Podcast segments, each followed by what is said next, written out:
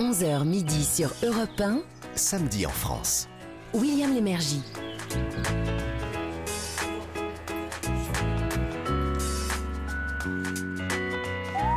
Bonjour à tous. Oui, oui, vous avez bien entendu, c'est 11h midi désormais pendant l'été sur Europe 1. Bienvenue à vous tous. Petit rappel rapide sur cette émission, si jamais vous ne la connaissez pas. Il s'agit de, faire découvrir euh, chaque samedi quatre sites euh, choisis dans quatre régions différentes, en France bien sûr. Alors si je vous dis découvrir, c'est parce que pour beaucoup d'entre nous, finalement, il, existe de- en France des, lieux remarquables, euh, souvent méconnus, et qui, à, notre avis, devrait satisfaire votre, votre désir de, de bouger pendant ces vacances. Alors, voici les propositions du jour. Dans la catégorie patrimoine, nous vous proposons d'aller dans l'Ain, euh, à la frontière avec la Suisse, dans la propriété longtemps occupée par François-Marie Arouet. Vous savez qu'il est plus connu sous le nom de Voltaire. Alors, c'est un auteur comme vous le savez, de nombreux chefs-d'œuvre, mais c'est aussi un militant acharné de, de causes justes. On en dira plus tout à l'heure. Vous en saurez plus aussi sur l'homme, qui était finalement assez secret. Euh, juste après, dans la catégorie savoir-faire français, oui, il y a plusieurs catégories, hein, vous avez compris, pour euh, découvrir un village. Alors le village, il est presque en entier dédié à l'artisanat. Et, en l'occurrence, ben, c'est de l'art. Il s'agit alors d'objets en osier, des paniers, mais aussi du mobilier, des objets de décoration divers. Vous savez, c'est ce qu'on peut voir sur les, marchés de, vos vacances et euh, dont beaucoup d'entre eux ont été fabriqués en Touraine, précisément dans un lieu qu'on vous propose de visiter. Ça s'appelle Vilaine-les-Rochers, et selon des méthodes qui remontent, euh, euh, franchement, pour certains, c'est quoi Au Moyen-Âge, c'est vous dire. Juste après, on vous proposera, non, c'est pas fini, un site de plein air gigantesque plusieurs centaines d'hectares dans le parc naturel de la Brenne. Et est-ce ça Ben oui, vous avez raison de poser la question. C'est situé dans l'Indre, au pays des mille étangs. C'est un joli nom, non? Alors sur place, vous avez tous les paysages imaginables en plaine qui sont représentés. Et en plus, et c'est à mon avis le plus intéressant, peuplé de centaines d'animaux très peu connus. Vous me direz, ben c'est comme un zoo. Oui, mais c'est mieux encore. Parce que ce zoo-là, c'est un laboratoire de recherche pour la protection et la reproduction d'espèces rares. Franchement, c'est un lieu unique. Alors tout de suite après, voici ce site insolite que je vous propose maintenant. Cap au sud, nous allons à Cannes, dans les Alpes-Maritimes. Juste en face, il y a les, îles de l'Airain. Pour pénétrer dans ce site, vous- il vous faut pas grand-chose. hein. Euh, un masque, un, tuba, une paire de palmes. Voilà, c'est recommandé, c'est le matériel, quoi. Avec ce petit matériel, vous allez pouvoir visiter. Alors, notez bien, c'est un éco-musée sous-marin. Euh, à proximité de l'une des îles, c'est l'île Sainte-Marguerite. Vous avez, vous avez bien entendu, musée sous-marin. Cela dit, rassurez-vous, hein, euh, pour le, le- le visiter, pour, euh, là vous êtes au-dessus, hein, vous n'avez pas besoin de faire euh, l'école Cousteau. Mais comme va vous l'expliquer maintenant Gavin Clémenté Ruiz, nous sommes, je l'ai dit, à Cannes. On, on traverse en bateau, c'est quoi 20 minutes, pas plus, hein, direction l'île Sainte-Marguerite. Bonjour William, bonjour à tous. Oui, c'est ça. Il y a cinq îles et c'est celle-là qui nous intéresse, l'île Sainte-Marguerite. On, on va aller un peu au large, pas très loin, 100 mètres euh, du bord et à 5 mètres de profondeur. Vous allez voir un site où un artiste a posé six statues monumentales. Mhm. Cet artiste, il s'appelle Jason Decker Taylor. D'accord, ça c'est son nom. Dites-moi, Sainte-Marguerite, c'est pas l'île euh, du, mas- de- masque de fer, non? Si, si, c'est bien ça, c'est bien celle-là. Et c'est là que le, le célèbre masque de fer a été enfermé dans un fort qui, euh, qui avait été construit par Richelieu et que l'on peut visiter d'ailleurs, hein, si on souhaite. Mm. Euh, alors notez que cette île, elle est, elle est réputée pour ses masques, donc je, et je, je- je vous dis ça- c'est pas un hasard, je- quoi. je vous dis ça pour la suite. Bref, on, s'équipe, euh, on va aller à la découverte de, ses œuvres sous-marines. Et là, au- au-dessus de l'eau, vous, vous flotterez, vous pourrez observer ces structures géantes. Alors sans les toucher, hein, bien sûr. Il suffit juste de mettre la tête dans l'eau et d'observer. Et il y a qui ou quoi euh, sur ces statues? Eh ben, là encore, c'est original parce que ce sont des visages eh bien, en fait, de canois, des canois anonymes. Euh, Il y a une écolière, il y a un marin pêcheur, mais pas seulement, il y en a plein d'autres. Oui, d'après les images que j'ai, effectivement, pas seulement. Alors là, ça mérite quelques explications. Nous sommes en ligne avec Régine Resbeux, qui est conseillère grand projet auprès du, du maire de Cannes. Bonjour Régine. Bonjour.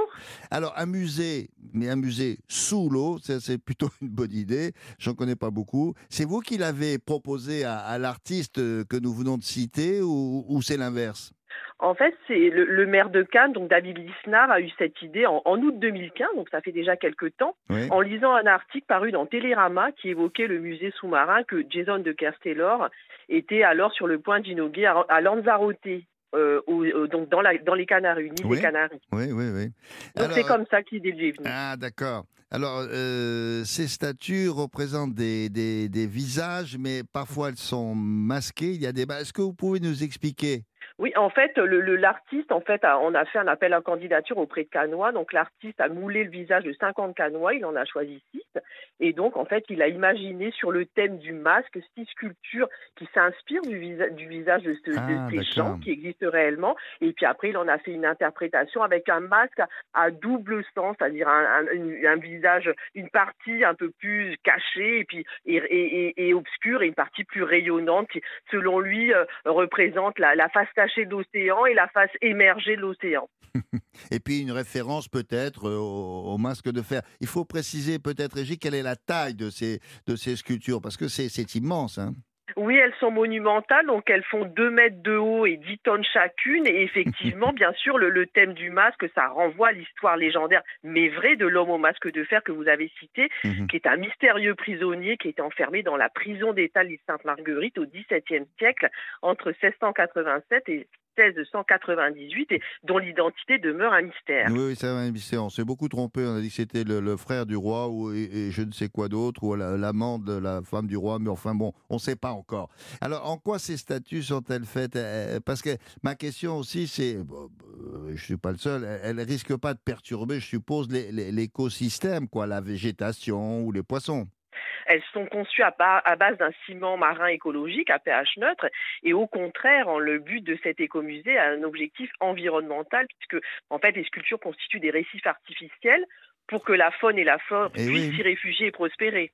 Oui, bien sûr, c'est ça. Elles sont euh, avec le temps, là, maintenant, ça date de 2015 ou c'est ça à peu près? 21, en fait, on les a implantés. Alors le projet a Ah, mûri, oui, a mis beaucoup de temps pour mûrir, mais on les a implantés en fin janvier 2021. Et Donc il y a un an et demi à peu près. elles commencent à être recouvertes d'algues ou de, ou de, de- de mollusques. Euh, du coup, on va avoir, on va avoir l'impression qu'elles ont toujours été là.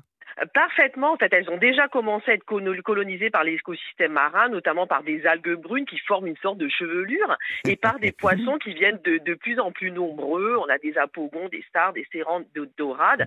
Donc effectivement, on a- elles sont déjà un petit peu, ça fait comme des, des peintures d'Archimboldo à, à Oui. terme. Donc effectivement, elles sont déjà, elles ont déjà changé. Enfin, leur aspect a déjà changé depuis un an et demi. A priori, à- on reste à peu près combien de temps pour les, pour les observer? Euh, Je dirais pour pour pour pour voir les six sculptures qui sont un petit peu espacées quand même. Peu, on est à peu près sur une zone de 100 mètres carrés, une demi-heure. Une Oui, oui, demi-heure oui. suffit pour euh, pour toutes les voir. Après, on n'est pas obligé de voir les six. hein. On peut aussi se contenter d'en voir trois, quatre. Donc, si on veut les voir les si on veut voir les six sculptures, c'est à peu près une demi-heure. Oui, ben enfin c'est bien parce que c'est le, le temps d'une baignade, il faut pas oublier ça, puisque après on revient sur l'île et puis il y a des tas d'autres Une choses. baignade à- culturelle. Euh, oui, non, non, il y a des tas de choses à, à visiter sur les îles de l'Érins, bien sûr, et à, Sainte- à- à Sainte-Marguerite en particulier. Ben, en tout cas, c'est une, une idée extrêmement originale euh, à, à- à dire à tous ceux qui passent dans, dans la région de prendre le bateau pour aller sur une des îles de l'Érins. Merci beaucoup de cette visite. Merci à vous. Voilà, c'est en face de Cannes. Et, et- et vous allez voir, c'est un éco-musée sous-marin. Bonne journée, merci. Merci à vous. Alors, Au revoir. Gavitz, au revoir. Alors, nous sommes à, à- à Cannes. Alors, pour manger ou, ou dormir à Cannes, franchement, dans, dans cette ville aussi touristique, euh, il y a le choix. Quoi. Ouais, il y, a- y y les hôtels de toutes les catégories, du 2 étoiles au Palace, hein, bien sûr. C'est juste une question de prix. Alors, pour manger, euh, on va aller chez Tredici. pas facile à choisir. Non, non, non, non, non, mais euh, vous avez votre routard, hein, bien sûr, que vous pourrez acheter dans pas longtemps. Sinon, vous pouvez aller manger. Une adresse que je vous donne comme ça, gratuitement, en passant.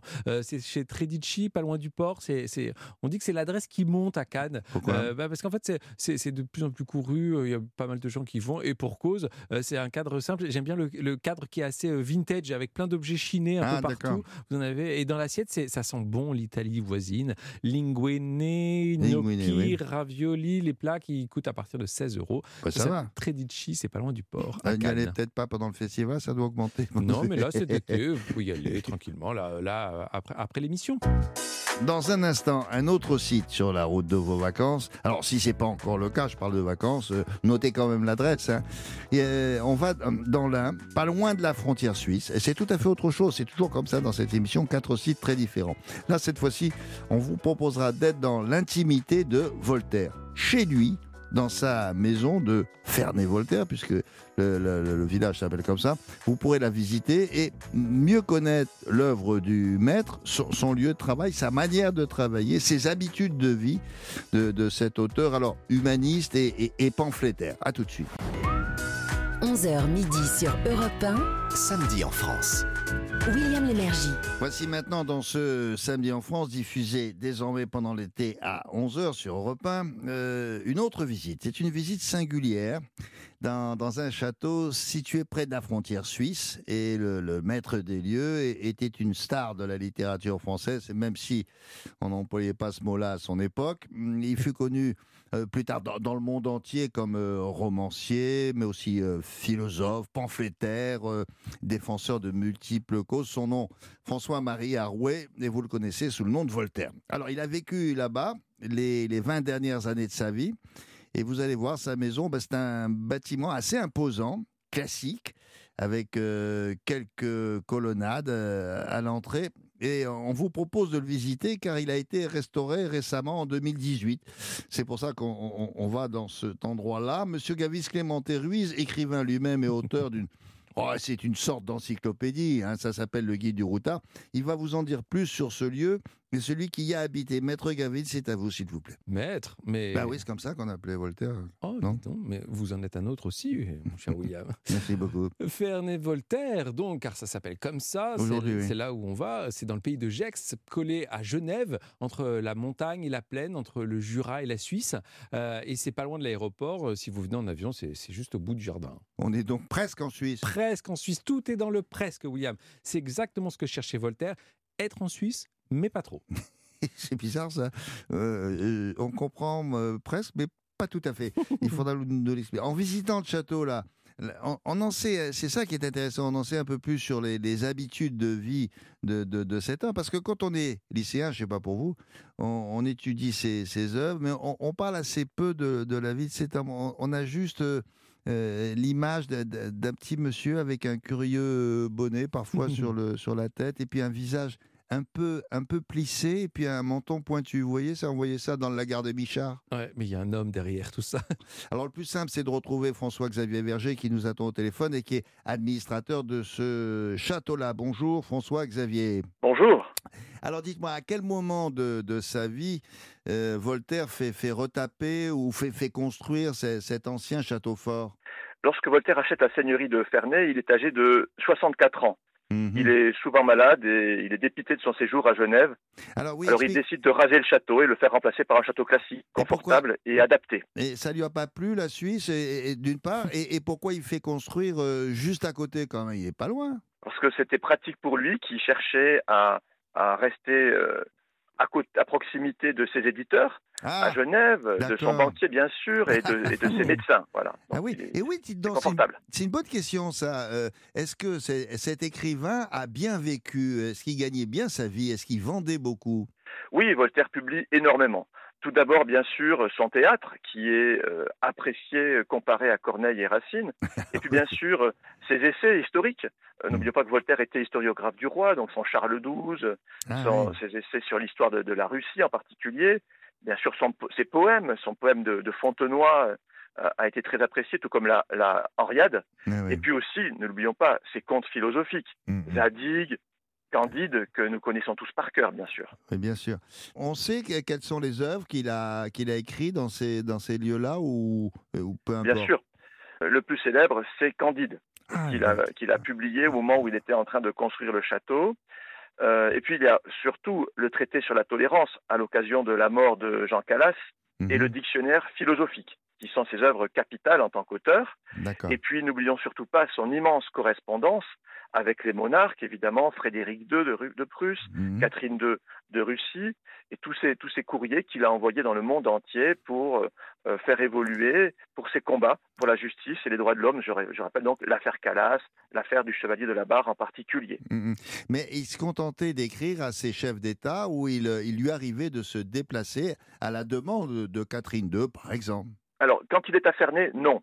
Là, il passe les 20 dernières années de sa vie, il est fatigué, il est souvent malade, donc là, il ne se déplace plus vraiment, Mhm. sauf Mais il vraiment à l'a fait. proximité. Il l'a fait, oui. Ah, avant, oui, il, a, il été partout, Voltaire. C'est un, un grand voyageur, c'est un Européen. Alors, euh, qu'est-ce qu'on voit dans, dans, dans, dans cette maison et que l'on peut visiter? On constate d'ailleurs qu'il ne travaillait pas à sa table. hein.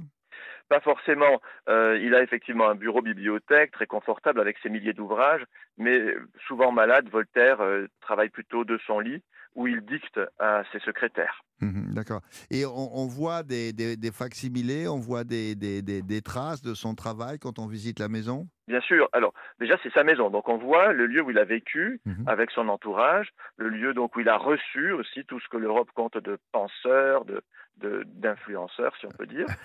et puis, et puis, bien sûr, euh, nous avons cherché à montrer euh, son œuvre d'auteur, son œuvre littéraire. Donc, nous présentons quelques ouvrages Mhm. et, et, et des, et des moyens d'apprécier l'importance de son œuvre dans notre héritage aujourd'hui. Alors, il y a quelque chose qui m'a intrigué, euh, j'en sais pas suffisamment. euh, qui était Madame Denis? Alors, c'était sa, sa gouvernante ou, ou c'était un petit peu plus que ça? Parce qu'au fond, j'ai lu qu'elle recevait, que c'est elle qui recevait finalement. Bien sûr, parce que Madame Denis, c'est la nièce de Voltaire, c'est la fille de sa sœur, c'est la fille aînée. Donc Voltaire l'a plus ou moins élevée. Euh, donc euh, c'est vraiment sa famille. Euh, Ah donc oui. elle tient lieu de maîtresse de maison plus que de gouvernante. Ah, d'accord, d'accord. Et, et c'est elle qui reçoit effectivement Voltaire travaille et donc pendant la journée Vo- Voltaire euh, n'est pas toujours présent et elle reçoit, elle accueille, elle fait vivre la maison, mais qui Mhm. est une maison euh, qui a une activité très dense. Alors, vous faites des expositions aussi sur place, lesquelles? Voilà, alors nous présentons cet été une exposition à propos de Florian, qui est celui que Voltaire appelle son neveu par ricochet. C'est le neveu de l'époux euh, d'une des nièces de Voltaire. Mm. Euh, cet auteur important a vécu enfant auprès de Voltaire et euh, on lui doit la fable du grillon, par exemple, Mhm. pour vivre heureux, vivons cachés. Ah Voilà. oui, c'est lui, oui, d'accord.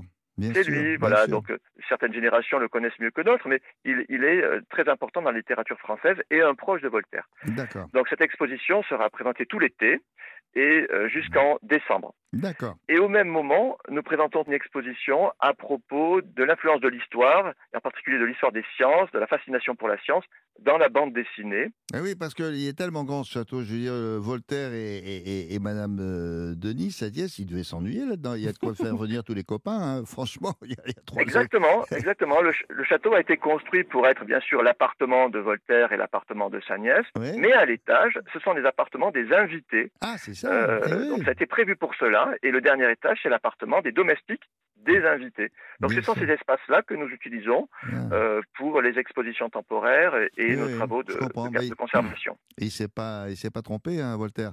On a, euh, finalement, quand on visite la maison, on, apprend beaucoup de choses sur cet homme qui s'intéressait à, beaucoup de choses. Je me disais, tiens, s'il était, parce qu'il est philosophe, romancier, etc. Il était curieux, quoi. S'il était là aujourd'hui, il serait extrêmement sollicité par les chaînes d'infos. On le verrait toujours tous les jours à la, à la télé, ce- cet homme-là. Certainement, son esprit produirait des bons mots et ouvrirait Oui, des polémiques. Oui, Il ça. serait sans doute une autorité morale et redoutée. Oui, Nous ça. avons besoin de Voltaire aujourd'hui. Merci François-Xavier. Je vous souhaite euh, une bonne fin de matinée. Au revoir. Merci, au revoir. Alors Gavitz, on rappelle qu'il s'agit du château de Voltaire dans le village de Ferney-Voltaire, puisque ça s'appelle comme ça désormais. On est tout près de Genève. Maintenant, on comprend pourquoi. Parce qu'il y avait, il y avait ses éditeurs et ses banquiers. C'est banquier.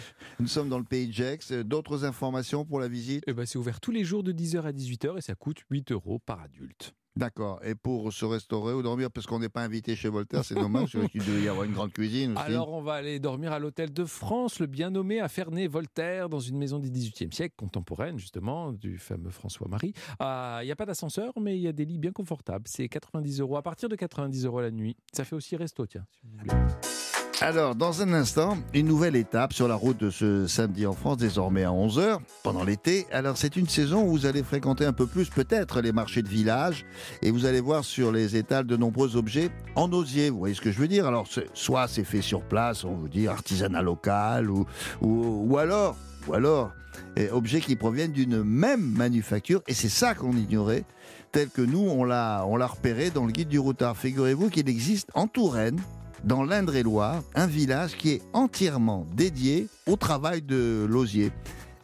On en reparlera tout à l'heure, la, la présence dans ce village d'habitations troglodytes. Et puis tout de suite après, vous entendrez Pascal Obisco qui vous parlera de la France, bien sûr, euh, et d'un lieu de son enfance qui a, qui a beaucoup compté pour lui, à tel point qu'il y vit, même en ce moment, assez souvent. Vous entendrez ses confidences au micro de Daniel Moreau, et ça s'appellera d'ailleurs, et ça s'appelle La France de mon enfance. À tout à l'heure. 11h midi sur Europe 1. Samedi en France. William Lémergie. Alors voici maintenant un, un site euh, situé en Touraine euh, que je vous propose de visiter et où on fabrique des objets en osier qu'on peut retrouver, vous savez, en ce moment sur, sur les marchés de vos vacances, un, un peu partout en France, et dans un village qui est Franchement, c'est un peu la capitale de l'osier en, France et peut-être dans le monde, je sais pas. Vous apprendrez tout sur la, la façon de travailler ce matériau-là. Et puis le lieu est assez étrange, vous verrez pourquoi. On va commencer euh, avec Avis Clémenté Ruiz et son guide du routard sous le bras par situer le village en question. Alors, William, euh, c'est à Vilaine-les-Rochers. Vilaine-les-Rochers. Vilaine-les-Rochers, ouais. C'est joli, hein Comment on appelle les gens de Vilaine-les-Rochers Ah, une bonne, une bonne question. gentil, eh ben, on posera la question plus tard. C'est dans l'Indre-et-Loire. Et tout autour, il y a des paysages de saules. Le saule. Oui, l'arbre. Oui, l'ombre. Oui. Sinon, il y a la saule, mais c'est autre chose. Bref, vous savez tout. Euh, vous savez, ce sont ces arbres hauts de plus de 5 mètres euh, dont on récolte les tiges en hiver pour en faire notamment l'osier. Ah bah oui, mais ça, le- c'est- ce sont des images que- qu'on qu'on voyait dans, dans les livres de sciences nat. On devait être pour CM2 ou 6e, Ouais, non? C'est ça. Eh bien, là, vous y êtes. Vous êtes dans l'un des temples de l'osiericulture en France et de la tradition du tressage. Alors, ça date du Moyen-Âge. hein. Euh, Il y a 40 artisans dans le village Ah qui oui. fabriquent des objets, encore aujourd'hui, hein, pour l'équipement de la maison, mais pas seulement. Euh, cet endroit, il est, euh, il, est, il est tellement imprégné de cette culture de l'osier que euh, certaines haies dans le village sont faites en osier. C'est ça qui est, c'est vous dire, bref, c'est vraiment très original. Euh, et et il y a même une, une corne d'abondance qui est assez géante, qui est géante même, qui est pas assez, qui est vraiment géante, et qui trône au centre du village et qui est faite en osier. C'est vraiment, euh, c'est vraiment très original. Le village, il s'étire tout en longueur et, euh, et sa principale curiosité, ce sont les maisons troglodytes. Ah, Voilà, c'est ce que je voulais dire Et tout à l'heure. voilà, Mm, mm. Il y en a beaucoup est. dans la région d'ailleurs, des Ouais, c'est habitations vraiment une troglodytes. région euh, euh, de prédilection. Euh, Quelques-unes ont- ont- sont habitées par les, les vanniers Hmm et des documents ont même pu dater leur présence dans le village, dans ces habitations troglodytiques depuis la fin du XVIe siècle. Ah oui, visiblement, il y, a, il y a une vraie tradition dans ce village. Mais alors, pourquoi habiter dans les grottes? Et ben, tout simplement pour trouver le bon degré d'humidité. Euh, C'est pour garder Ah. cette humidité au, au sol, et, Mm, et- mm. parce que c'est quand même la matière première pour l'osier, et ça permet de garder toute sa souplesse Voilà. pour le travailler ensuite. Il y a plus de 20 hectares autour du village où l'on cultive les saules. D'accord, alors nous sommes en ligne avec euh, Christine euh, Vincent, qui est euh, vannière et qui possède l'atelier Plume et Brin d'Osier. Bonjour Christine. Bonjour. Merci. Bonjour à tous. Merci de, de- de répondre à, à nos interrogations. Alors, la tradition de l'osier à Vilaine-des-Rochers, ça date, euh, on l'a vu, du, du Moyen Âge. Ce qui veut dire, euh, je ne sais pas, c'est une question, on utilisait beaucoup d'osier euh, à la maison à cette époque-là? Ah bah oui, oui, il faut remonter, euh, faut remonter. euh, si vous parlez au niveau national, au niveau de la France, il faudrait parler de l'histoire de la vannerie. Mhm. Il y avait, il y avait en France euh, au 19e siècle euh, 25, euh, 25 000 artisans, vanniers, artisans et salariés. Ah oui, d'accord. Oui. Et à savoir que c'était une tradition familiale. Les, les grands-enfants, les femmes travaillaient également la vannerie et on compte 40 000 vanniers en France euh, au 19e siècle, vers la fin du 19e siècle. Mm, mm. Donc, il y avait beaucoup... Donc euh, il y avait beaucoup d'osiers partout en France. En fait. D'accord. Donc euh, aujourd'hui, c'est un métier qui est en déclin et l'osier a disparu de nos paysages euh, français en fait. hein. Donc, Ben, oui. Il y a encore cette Alors, petite... euh, Oui et non, et vous me direz si je me trompe. D'abord, une première chose, les, les artisans, là, chez vous, vous êtes regroupés en coopérative. Qu'est-ce que ça veut dire, ça? Alors, actuellement, on est 200 vanniers en France Mhm. Et il y en a 50 à Vilaine-les-Rochers. Donc, euh, un quart de la profession est dans le village. Ouais. Et il y a une coopérative qui a été fondée en, en 1849 par l'abbé du village Mhm. et qui a permis qu'il y ait cette mutuali- mutualisation des vanniers euh, sur Vilaine et qui est encore euh, ce groupement de vanniers euh, dans le secteur. Oui, mais il, Et il là- me semble que les, les- les- les- aujourd'hui, en tout cas, c'est ce que je vois dans les magazines de décoration, il me semble qu'il y a un renouveau euh, de, de- des meubles en osier avec de, jeunes décorateurs et que ça, ça redevient un peu à la mode. Vous, vous confirmez ça ou je me trompe un peu? Ah oui, oui, complètement, complètement, oui. La vannerie, elle a su s'adapter aux, aux, aux demandes nouvelles. Ah.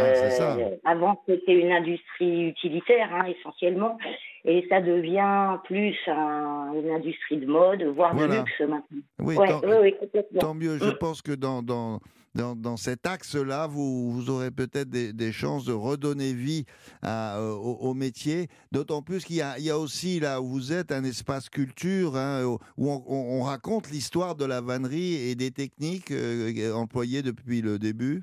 Oui, c'est ça, oui. Il y a un- euh, l'espace culturel Osier Vannerie. À. Vilaine, c'est un lieu qui met en scène le patrimoine euh, identitaire de Vilaine et puis euh, le savoir-faire du vannier d'hier, d'aujourd'hui, la culture de l'osier, puis l'histoire du village. euh, Mm. voilà, ouais, un Et, et- et ça se visite euh, tout cela avec euh, des explications que vous donnez volontiers, je suppose. Voilà, oui, oui. Alors moi, je j'organise des visites où j'explique, euh, où j'explique tout le village, la vie du village. D'accord. Oui.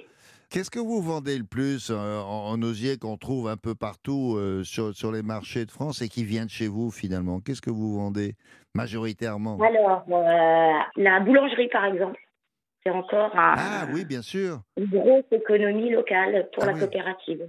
Ah oui, Ouais, c'est ouais, oui. vrai que chez le boulanger, il y a énormément de, de- de paniers en osier. Ah oui, oui, là où Oui, on oui, le c'est pain. bien vrai. Et oui, bien Et sûr. très souvent, on range le pain. Quand on ramène le pain euh, du, du fournil, Oui, on c'est met ça. des Oui, fournils. exact. Eh, Oui, ouais, les grilles, on pose euh, les croissants, euh, tout ça. Oui, très souvent, c'est la c'est Vilaine, et- et c'est fait en osier. à la coopérative. Oui, Bah, oui, oui. Merci beaucoup, Christine Vincent, de toutes Eh ces, explications. Je vous rappelle que ça se passe au village de Vilaine-les-Roches. On se posait la question comment appelle-t-on les, les- les habitants de Vilaine-les-Roches? Vous, vous savez, vous? Alors, oui, bien sûr, les Vilainois et les Vilainoises. Ah, ben voilà, c'est tout ça.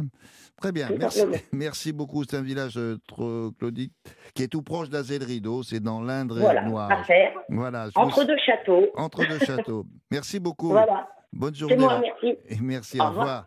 Alors, Gavin, si on veut se restaurer dans cette région-là ou dans le coin, Eh bien, je vous propose d'aller à Brémont euh, pour aller euh, manger à la cabane à Matelot. C'est à 20 minutes de route du village de Vilaine-les-Rochers. Et euh, le jeune patron, il a une auberge où il pêche et euh, il propose directement les poissons de la Loire, alors euh, sous toutes leurs formes, hein, euh, friture, carpaccio, accra, voire même en fish and chips pour les des petits. acras. Des acras, Ah oui. oui. Ah, Bon, bon, alors, La cabane à Matelot. Chaque samedi dans cette émission, je vous le rappelle, pendant l'été, c'est à 11h sur Europe 1. Bien sûr, une personnalité que, que vous connaissez vous raconte une partie de son enfance en France, euh, souvenirs, confidences sur, sur un lieu qui a, qui a compté pour notre invité. Alors, c'est une manière de vous dire également, euh, allez-y parce que ça vaut le, le- le détour. Aujourd'hui, Pascal Obispo, au micro de Daniel Moreau, ça s'appelle euh, La France de mon enfant. Samedi en France sur Europe 1. Bonjour Pascal. Bonjour Daniel. Comment avez-vous découvert le Cap Ferret Plantez-nous le décor. J'ai découvert le Cap Ferret grâce à mon oncle qui nous a quittés il y a, il y a quelques semaines malheureusement et euh, avec toute euh, ma famille et, euh, donc mes trois cousins, ces trois, trois fils, nous allions en vacances dans cette maison de, de Petit Piquet qui est une commune du bassin d'Arcachon. J'ai fait mes premiers pas sur le sable du bassin d'Arcachon à cette époque-là, donc j'avais 5-6 ans. J'ai appris à nager là-bas, j'ai euh, j'ai fait pour la première fois du bateau. J'ai, euh, j'étais au Mickey aussi. euh, j'ai aussi chanté euh, euh, au Mickey. Je faisais des, des, des concours de, de des radios crochets. C'était assez amusant. En tout cas, j'ai découvert ça en 70. Donc ça fait, on va dire, ça fait, oui, ça fait, euh, ça fait plus de 50 ans. Euh, il y avait évidemment moins de monde. Euh, ça devient un peu compliqué cette, cette surpopulation. Mais qui dit euh, surpopulation dit bah, euh, engouement et, et beauté des lieux, évidemment. Voilà, j'allais dire, s'il y a tant de monde, c'est que c'est très beau. Alors, je ferme les yeux, moi je ne connais pas le Cap Ferret. Euh, Servez-moi de guide. Qu'est- Qu'est-ce qu'on voit, qu'est-ce qu'on découvre, les, les- les parfums, les ambiances, j'ai envie d'y être, quoi. En fait, dans l'idée, quand vous arrivez, euh, on va dire, la, la première commune, euh, ça s'appelle Claouet. Dès que vous arrivez à Claouet, donc vous avez euh, un village euh, très sympathique. Et juste au bout de, cette route, vous pouvez, pour la première fois depuis Bordeaux, bah, voir le bassin. Donc, vous avez euh, la plage, vous avez la, dune du Pilat dans le fond, vous voyez les, piquets, des parcs à huîtres. Donc en fait, c'est un virage qui vous permet en arrivant bah, de découvrir, déjà si vous êtes à marée haute ou marée basse, vous croisez des pêcheurs, des ostréiculteurs, c'est euh, c'est absolument euh, bah, magnifique, c'est complètement typique, et quand il fait beau, c'est fabuleux. Donc en fait, quand vous empruntez cette route, vous traversez des communes, beaucoup de communes, Claouet, Les Jacquets, Petit Piquet, Grand Piquet, après, vous avez le canon. Après, vous avez euh, l'herbe. Ensuite, vous arrivez au port de la Vigne parce qu'il y a un petit port aussi. C'est le port qui est de ce côté, puisque de l'autre côté, vous avez le port d'Arcachon, donc en face. Il faut traverser, évidemment, avec des, avec des bateaux qui font ça toute l'année, euh, des bateaux de touristes, ou même avec votre propre bateau, vous pouvez aller en face. Bon, mais Arcachon, c'est, on connaît, c'est, c'est plus une ville euh, qui joue, c'est un petit peu euh, évidemment ce que, ce que l'on voit nous de notre côté, c'est-à-dire le Moulot et la dune du Pilat, c'est de la plus haute dune de sable de- euh, d'Europe. Euh, c'est quelque chose à voir, qui est juste en face du banc d'Arguin, à l'entrée des passes de l'océan Atlantique. Donc nous, on continue notre chemin et on va et on arrive après le port de la Vigne, eh bien on arrive au Cap Ferret. J'ai- envie de zoomer sur un endroit très particulier et très cher à votre cœur, l'île aux oiseaux, que vous avez même chanté dans, dans un de vos premiers succès, Tombé pour elle. Alors, l'île aux oiseaux, ça ressemble à quoi? Qu'est-ce qu'elle a de particulier, cette île aux oiseaux? Alors, je vais d'abord vous amener à la pointe parce que d'abord quand on va à la pointe, on arrive chez on arrive chez, chez mes amis euh, chez Hortense, qui est un, un restaurant d'où vous pouvez voir la dune du Pilat, voilà, tenue par euh, mon ami Bernadette et ses fils Olivier et, François. Là, vous, mangez, vous dégustez des moules avec leur recette spéciale. Alors, pour parler de l'île aux oiseaux, euh, bah écoutez, c'est une île de pêcheurs. Voilà, on l'appelle l'île aux oiseaux évidemment parce qu'il y a beaucoup de poissons, beaucoup de pêcheurs. Et, les touristes viennent, euh, viennent se prendre en photo, passer un moment là. C'est un petit peu comme la Tour Eiffel, comme je le dis dans ma chanson Tombé pour elle, c'est un peu la Tour Eiffel d'ici. Je pense que c'est l'endroit où euh, je finirai mes jours ici. Ça c'est sûr si c'est pas recouvert avant. Euh, mais ça, il va falloir que le- les personnes qui s'occupent de tout ça euh, jettent un, un, un œil sur l'érosion parce que ça, ça devient un peu problématique. Le message est passé, Pascal, et, et surtout, euh, je suis désolée, mais je crois qu'il va y avoir encore plus de monde parce que vous nous en avez euh, très joliment parlé. Merci beaucoup de nous avoir fait partager cette passion. Ben, merci beaucoup, merci à vous, Daniel. Merci beaucoup, Monsieur Obispo. Pascal, alors il, il dit c'est magnifique, euh, allez-y, mais enfin pas trop, parce que c'est vrai qu'après il y a surabondance et, et- et ça abîme le paysage et notamment la fameuse hutte, etc., etc.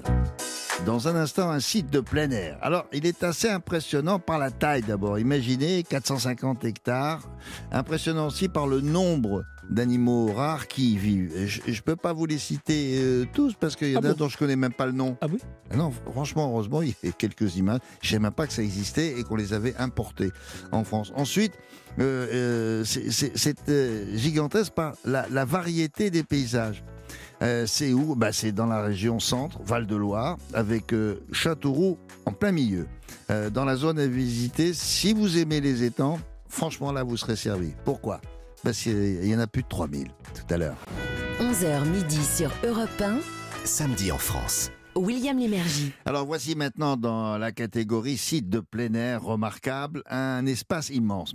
À mon avis, c'est unique en France. C'est situé en, plein centre du pays, dans le parc naturel régional de la Brenne, avec euh, Châteauroux, au milieu. On dirait qu'ici, il y a, je sais pas, il y a comme un, un- dieu paysagiste, euh, si ça existe, et qui a installé tous les modèles de paysages qu'on peut trouver en plaine, c'est-à-dire euh, dans le désordre, hein, des, forêts, des, collines, de, la lande, euh, des prairies, j'oublie personne. Euh, c'est intact depuis des centaines et des centaines d'années. C'est une zone humide, ça s'appelle comme ça, au point qu'on l'appelle d'ailleurs le, pays des mille étangs. En fait, il y en a 3000. Et puis quoi encore? Eh ben, Ça, c'était pour la flore. Pour la faune maintenant des oiseaux rares, de très nombreuses espèces, comme dans un zoo, oui, mais alors en liberté. Et c'est pas tout, parce que ce lieu, c'est aussi un laboratoire de protection et de reproduction d'espèces en, voie de disparition. C'est le seul euh, du genre en, France. Hein. Il dépend d'ailleurs du Muséum national d'histoire naturelle de Paris, c'est vous dire. Alors, il, fallait le trouver, celui-là. Eh ben, on, est là pour ça, pour, pour vous inviter à le visiter. Pour en savoir plus, on demande à Gavin Clémenté Ruiz et qui a pris son guide du routard sous le bras, euh, qui, et qui correspond à la région d'ailleurs. Hein. La, géographie, nous sommes où? Alors, nous sommes dans la réserve de la Haute-Touche, William. C'est en plein centre du pays, à Haute-Terre, à égale distance euh, de, Châteauroux et de Châtellerault. Euh, c'est là, on est sur 450 hectares, vous voyez la mmh, taille, mmh, que mmh. vivent 1300 animaux répartis en 120 espèces. Alors, il y, a de tout. Hein. Il y a des mammifères, il y a des oiseaux, il y a aussi des reptiles. Je sais que vous aimez ça, les reptiles.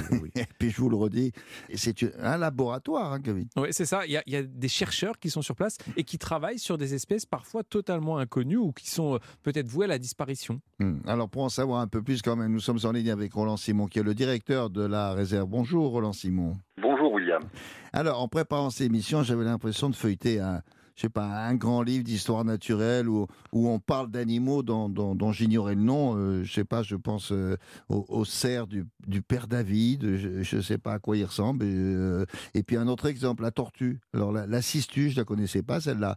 Mais pour regrouper toutes ces espèces, comment vous avez fait? Vous avez parcouru plusieurs continents. Et si vous l'avez fait, et, vous les avez rapatriées chez vous, c'est parce qu'elles sont en danger, en danger, ces espèces? Alors, on n'a pas parcouru tous les continents pour récupérer ces espèces. Hein. Les parcs zoologiques, en fait, euh, en France, en Europe et dans le monde, depuis de nombreuses années, ont construit leur, euh, leur collection sur mmh. des espèces qui, effectivement, historiquement, ont été importées de la nature, mmh. mais qui aujourd'hui sont gérées de façon très, très stricte dans le cadre de programmes internationaux où on va bien veiller à ce que la génétique des populations soit préservée, donc on va on va préserver en fait ces espèces. Alors pour la pédagogie, bien entendu, ce qui est quand même l'objectif essentiel d'un parc zoologique, mais également euh, pour de très nombreuses espèces, pour des projets de conservation. Alors, soit des projets de conservation comme à la haute touche, avec cette fameuse cistue dont on pourra parler peut-être dans un deuxième temps, ou encore l'outarde canepetière, euh, où les, les, jeunes, les jeunes que l'on élève euh, sont promis directement à des relâchés dans le milieu naturel, soit pour servir en fait de réserve pour euh, au cas où il y a des où il y a des besoins ou des possibilités de réintroduction dans le milieu naturel. Les populations sont élevées donc en captivité de façon très stricte, comme je vous le disais. Mmh.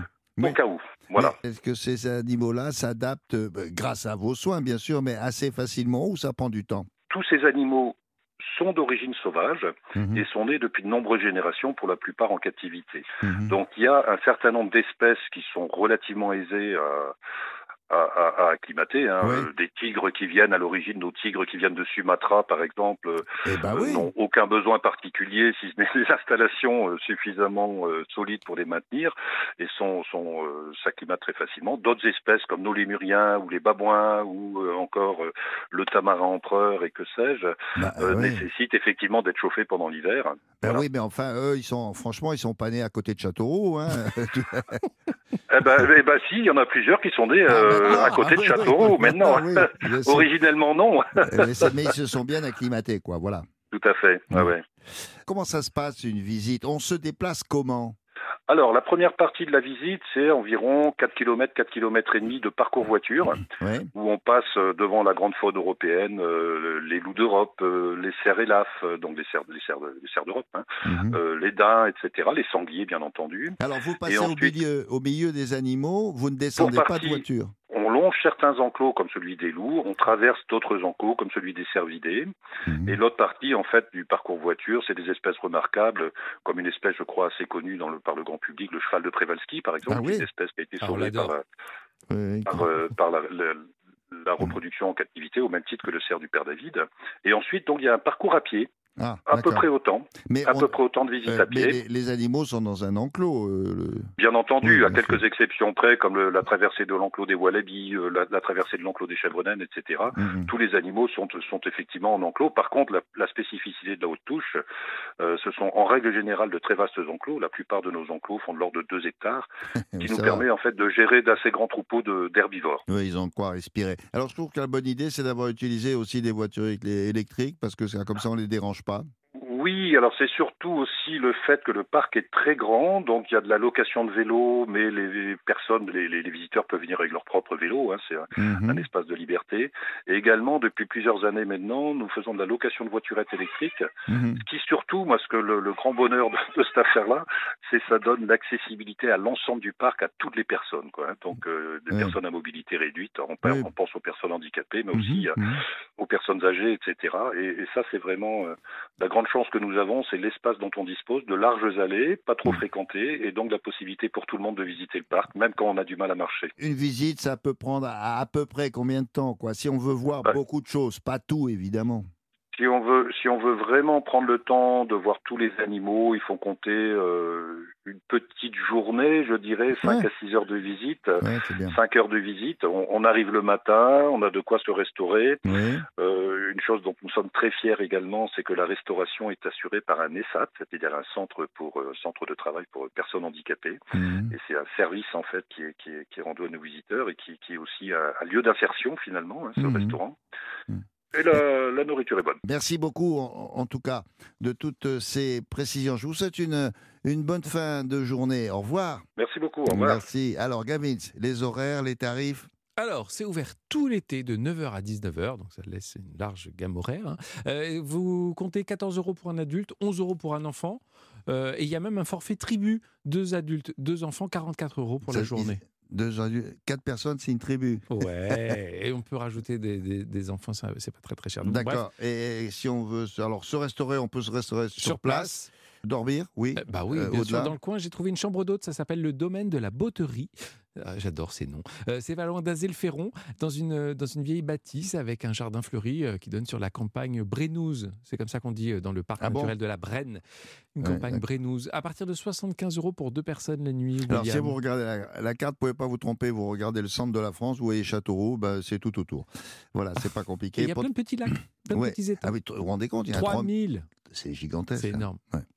Alors, pour terminer cette émission, voilà, un récapitulatif maintenant des quatre sites, puisque c'est comme ça à chaque fois, que nous avons visité aujourd'hui pour vous. Alors, on a palmé au large de l'île Sainte-Marguerite, en face de Cannes, pour découvrir des statues sous-marines. Alors, on ne plonge pas dans l'eau, c'est pas la peine de- de- de- de- d'avoir fait cette école Cousteau. Euh, Vous restez euh, sur la surface de l'eau et vous regardez en dessous pour voir les, les statues en question qui sont gigantesques. Et on a aussi découvert le château du Chantre de la Tolérance à la frontière suisse, dans l'Ain, à Ferney-Voltaire, pour aller découvrir la maison du fameux c'est la Voltaire. maison de Voltaire. C'est Et- sacré château. hein. Ouais, ouais. Et il pensait pas sous les mansardes. Euh, À Vilaine-les-Rochers, nous avons pénétré les habitations troglodytiques de ce village de Touraine qui perpétue le métier de vannier et l'osiericulture, la culture de l'osier. Maintenant, on sait comment ça s'appelle. Ah oui, c'est la enfin- capitale hein, de Ouais. Losier, Carrément euh, française, voire mondiale. on voire mondiale. Euh, Dans l'Indre-et-Loire, on a aussi fait un safari, en quelque sorte, à la recherche de la cistude, entre autres. Alors la cistude, oui, c'est une, tortue. Elle est un peu plate, elle Ouais, est assez rigolote. Elle est belle et c'est là-bas, dans la réserve de la Haute-Touche, qu'on peut la trouver au cœur du parc naturel de la Brenne. Oui, alors euh, peut-être si vous découvrez cette émission, vous émissions un peu chauvin. Oui, un peu, oui. Ça s'appelle comment? Faux. Samedi en France. Oui, c'est ça, ça s'appelle en France. À part ça, une expo, euh, un livre, un film euh, dans l'actualité culturelle de, de la France que, et que nous avons remarqué. Eh Alors, j'ai retenu quoi cette semaine, William, un livre. C'est même un roman, c'est l'été, hein, on en profite. Ça s'intitule La maison de Bretagne de Marie Sizun. C'est paru en poche chez Folio. C'est un portrait de femme.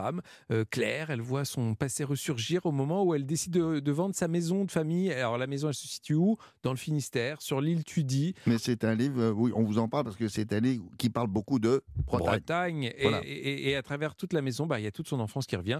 Il y, a, il y a plein de choses qui vont se passer, bien sûr. Et au moment où elle vide la maison, une mauvaise surprise l'y attend. Je vous laisse découvrir. C'est très Mhm. fin, c'est très délicat, avec du suspense à lire en Bretagne, mais ou ailleurs. La maison de Bretagne de Marie Sizun. Merci beaucoup, Gaël, pour ce conseil de lecture.